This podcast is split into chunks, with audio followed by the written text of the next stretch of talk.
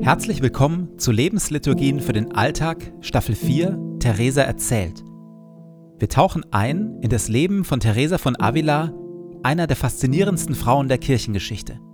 Mystikerin, Klostergründerin und Schriftstellerin. Radikal, liebenswert, ungezähmt und demütig. Eine, die Gott auf tiefste Weise erlebt hat und davon berührend und herausfordernd erzählt. Jede Lebensliturgie beginnt und endet mit Gebeten, die immer gleich bleiben.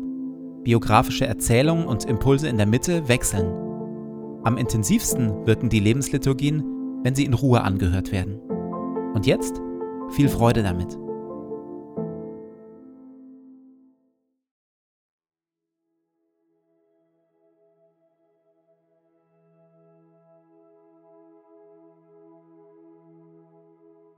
Zu Beginn meines Betens lege ich zur Seite, was mich beschäftigt, und lasse es ruhig werden in mir.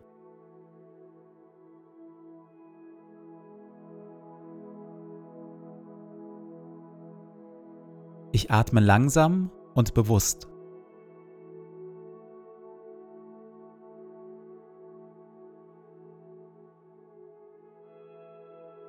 Ich sammle mich und bin ganz da.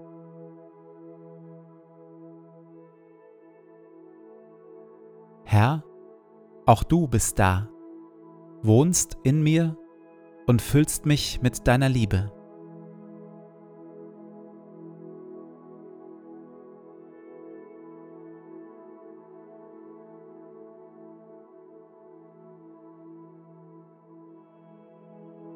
Ein Gebet von Paulus. Und so kniee ich nieder vor dem Vater, dem wahren Ursprung von allem, der unerschöpflich reich ist an Macht und Herrlichkeit.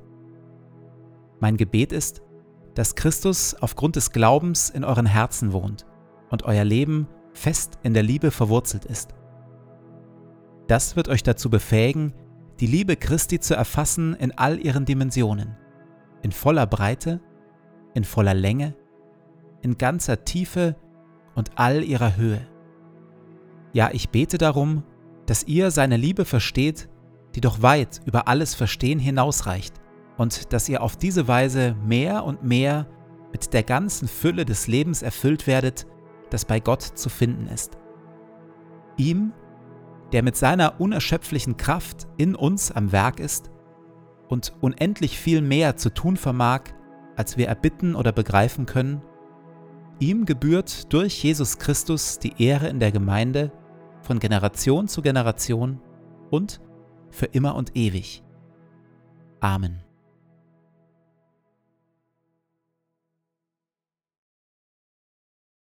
Je länger wir das innere Gebet üben, umso mehr wird sich dieses Gebet für uns vereinfachen und uns immer wieder in ein stilles, kraftspendendes Verweilen in der Gegenwart Gottes führen. Wir werden merken, dass der innere Kraftaufwand und die Konzentration, die für unser Beten nötig sind, mit der Zeit abnehmen. Darüber hinaus gibt es im Gebet allerdings Erfahrungen, die noch deutlich übernatürlicher sind. Theresa beschreibt dieses beglückende Erleben im Gebet so. Alle Seelenvermögen kommen da zur Ruhe. Die Seele erkennt, dass sie ganz nahe bei ihrem Gott ist und dass sie mit noch ein bisschen mehr dazu käme, durch Einung mit ihm eins zu werden. Die Seele beginnt, wenn sie hierher kommt, alsbald die Gier nach weltlichen Dingen zu verlieren. Aber das wahrhaftig ist kein großer Verdienst.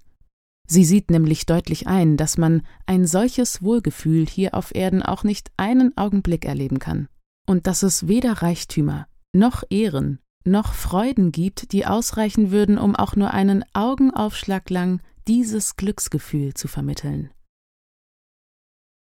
Erfahrungen wie diese sind es, die Theresa innerlich für das stärken und zu dem befähigen, wovon wir in den weiteren Folgen hören werden. Dabei sind diese Erfahrungen für Theresa keineswegs Mittel zum Zweck. Nein, sie sind das Eigentliche. Die Nähe zu Gott und die Liebe zu Gott, die aus diesen Erfahrungen entstehen, sind das Zentrum dessen, wozu wir Menschen von Gott her berufen sind. Aus diesem Grund und mit allerhand beglückenden Nähe Gottes Erfahrungen im Herzen macht sie ihren Mitschwestern und uns Mut zum Dranbleiben im Gebet. Ich meine, dass sehr viel daran gelegen ist, dass ihr mit entschlossener Entschlossenheit betet. Außerdem ist es sehr notwendig, mit der festen Gewissheit anzufangen, dass ihr bei dem Unternehmen erfolgreich sein werdet, wenn ihr mutig kämpft. Ihr braucht keine Angst zu haben, dass euch der Herr, der euch ruft, um an dieser Quelle zu trinken, verdursten lassen wird. Ihr wisst doch, dass sogar in diesem Leben schon hundert zu eins gegeben wird, und dass der Herr sagt, wir sollen nur bitten, und er werde uns schon geben. Sogar dieses Extraangebot gibt es auf dieser Reise, dass einem sehr viel mehr gegeben wird, als man erbittet. Das ist so, ohne Einschränkung. Ich weiß, dass es so ist.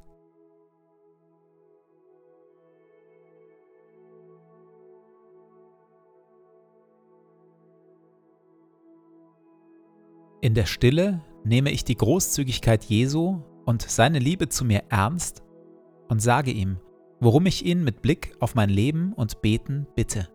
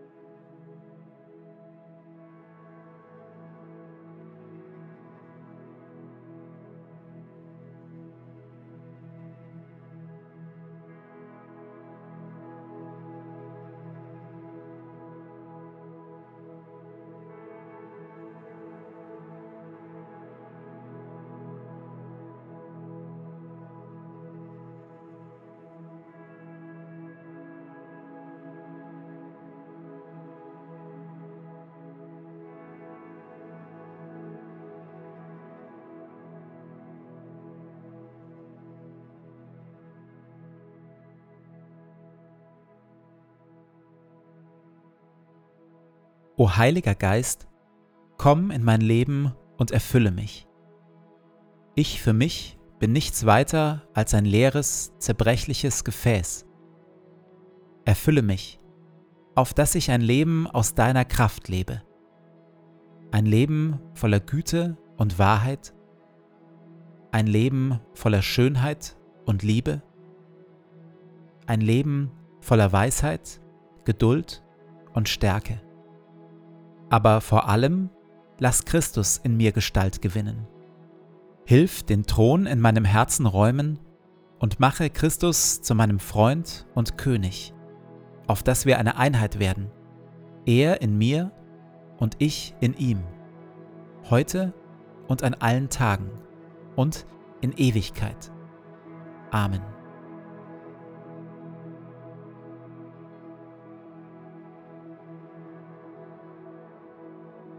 Ich gehe in diesen Tag mit Worten von Theresa. Nichts soll dich verwirren, nichts dich erschrecken. Alles vergeht. Gott aber ändert sich nicht. Gott alleine genügt. Wer ihn hat, dem wird nichts fehlen.